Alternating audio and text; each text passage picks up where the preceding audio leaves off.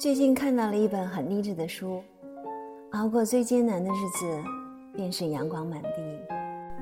我想每个人都会有那么一段艰难的时光，或许已经成为了过去式，或许你正在经历。学业的压力、工作的失利、生活的窘迫、家庭的重担，总有那么一些让我们无法喘息的瞬间。其实真正可怕的，并不是那些黑暗的日子，而是在黑夜里失去信仰的光芒，不再相信光明的自己。累了就听听歌放松心情，倦了就去大自然走走，感受生命的力量。总有一种方式能短暂的治愈你疲惫的心灵。只要心存希望，熬过低谷，繁花。必会自现。